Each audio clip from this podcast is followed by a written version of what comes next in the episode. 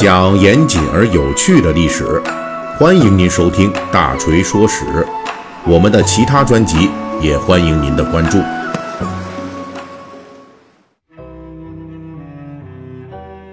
今天是十二月二十二日，二十四节气中的冬至。这一天在过去那是非常重要的节日，几乎可以与春节并肩。不过后来呢，地位就衰退了。如今已退出了传统佳节的行列，就是咱这一天呢也不放假啊，该干嘛干嘛。那去年的这一天，大锤就曾经推出过一期相关的节目，名字叫做《他曾经与春节并列三大节日，今天却已归于沉寂》。有兴趣了解历史上的冬至节传统是如何从兴盛走向衰亡的，这读者听友们，你们可以延伸去进行阅读和收听。那么本期呢，我们继续在冬至的这个档口上，就说说咱们在冬至啊吃什么。虽然如今的冬至已经从节俗中退出了，当年这个节日中的祭祖等等的仪式也已经不复存在了，但是冬至节俗的一些历史遗留仍旧是还有的。这里边最重要的那就是冬至的吃食啊，反正咱们民以食为天啊，什么落下都落不下这吃。一说这个呀，往往咱们的这种像媒体上或者大家的一些普遍的认知，就都是觉得这冬至一定要吃饺子呀。所谓的冬至不端饺子碗，冻掉耳朵没人管。但是呢，这个所谓的说法哈，吃饺子的说法，那在近些年就引发过很多南方朋友的抗议啊。南方的朋友们说的也很清楚啊。谁说我们过冬至就一定要吃饺子了？我们南方人冬至吃的明明是吃的是别的东西，不是饺子。其实冬至吃饺子本来是一项北方特色的习俗，这个习俗大约是起源于唐代，兴盛于宋代。那这么算起来呢，北方冬至吃饺子的习俗，起码也得有一千年以上的历史了。不过大锤这里还得特别说一下。这个只能说是个粗略的起源，为什么呢？因为准确来讲，那时候的人们啊，在冬至节日这个日子口上吃的其实是馄饨。成书于宋末元初的《武林旧事》一书就记载，当时南宋都城临安在冬至节的时候是非常热闹的，大家都吃馄饨过节。而且大户人家还追求更精细、更美味的馄饨，就发明了应对冬至节的百味馄饨，也就是这一碗馄饨里边啊，装的十几个馄饨，分别是十几个不同的品种。那可能这馄饨每个馄饨里边的馅儿都不一样啊，包的面皮也可能不一样。要的就是这份冬至的丰富和繁华。说到这儿呢，可能有读者听友就要质疑了。哎呀，说锤哥，你明明讲的这个唐宋时代冬至节流行的是吃馄饨啊，正所谓饺子吃馅，馄饨喝汤，这馄饨和饺子那不是一回事儿啊。确实啊，我们现代的这馄饨和饺子呀，它不是一回事儿。无论是这面皮，还是汤水，乃至这包出来的形状，都有明显差距。这个我还得多说两句啊。就我发现啊。在这个吃上，有好几件从古到今、从南方到北方，争论不休、混淆不清的品种悬案。其中最著名的几件就是啊，馄饨和饺子有什么区别啊？是吧？那古代的包子和馒头跟现在的包子和馒头有什么区别？南方朋友喜欢吃的这汤圆儿，和北方朋友喜欢吃的这元宵有什么区别？就这三样啊，您要是能整明白了，那起码也得是个中等水平的吃货了。那我们就先说说这馄饨和饺子的问题哈。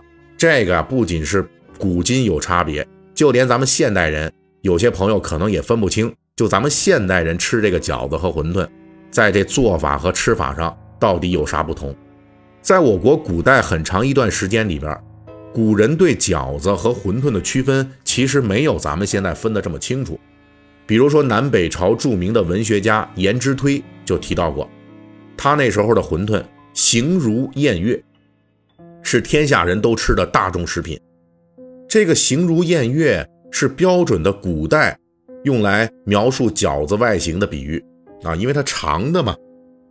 其实跟现在的饺子也有几分形似，但是那个时候的馄饨啊是近似方形的，所以从颜之推这里我们就能看出来，在唐宋早期，古人说馄饨的时候，它可能也是饺子，所以我们暂时啊还无法确认，在唐宋时代这个冬至节中大放异彩的到底是馄饨还是饺子。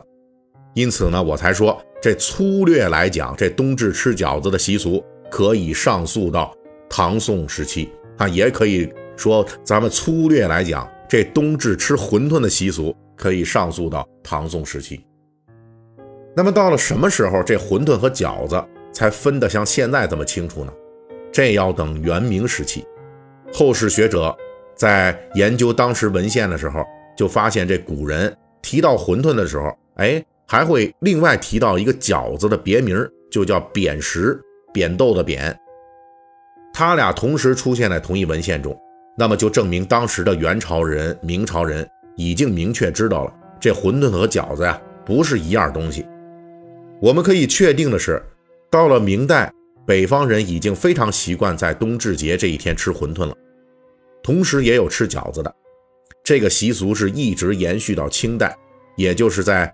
明清几百年间，这北方的冬至节令食品排名第一的是馄饨，排名第二的是饺子。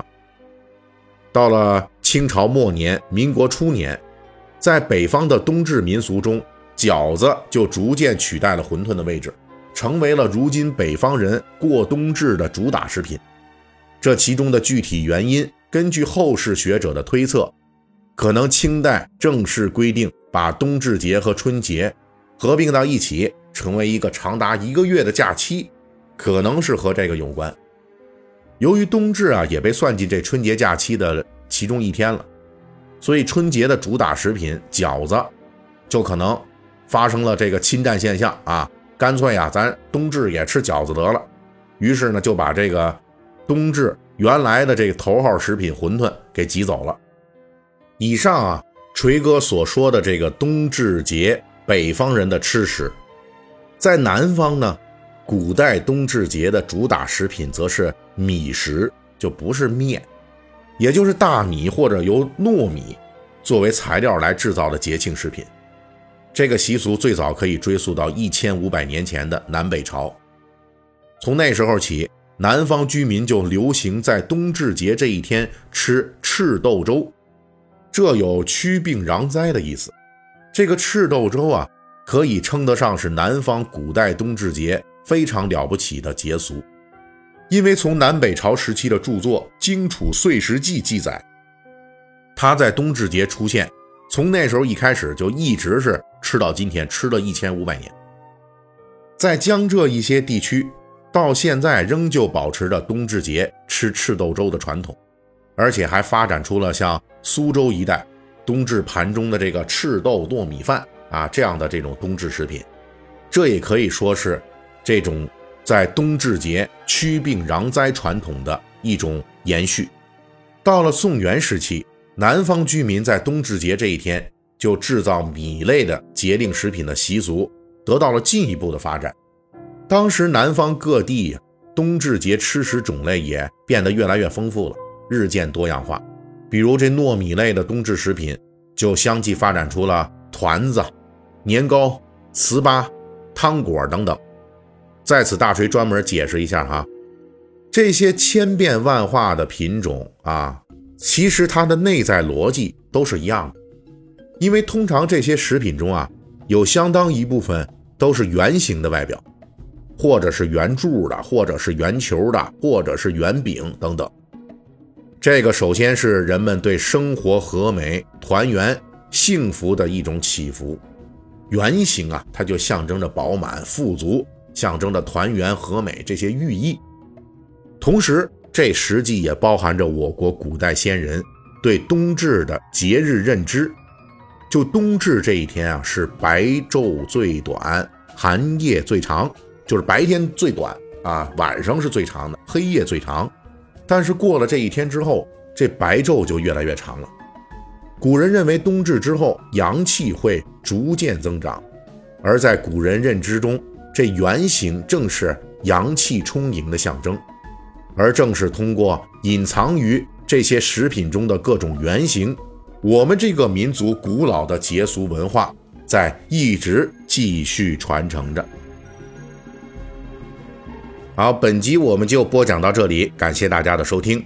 您可以微信搜索添加四四七九二五八零三一七八，让小助手拉您进入大锤粉丝群。喜欢历史的朋友，我们可以一起愉快的交流。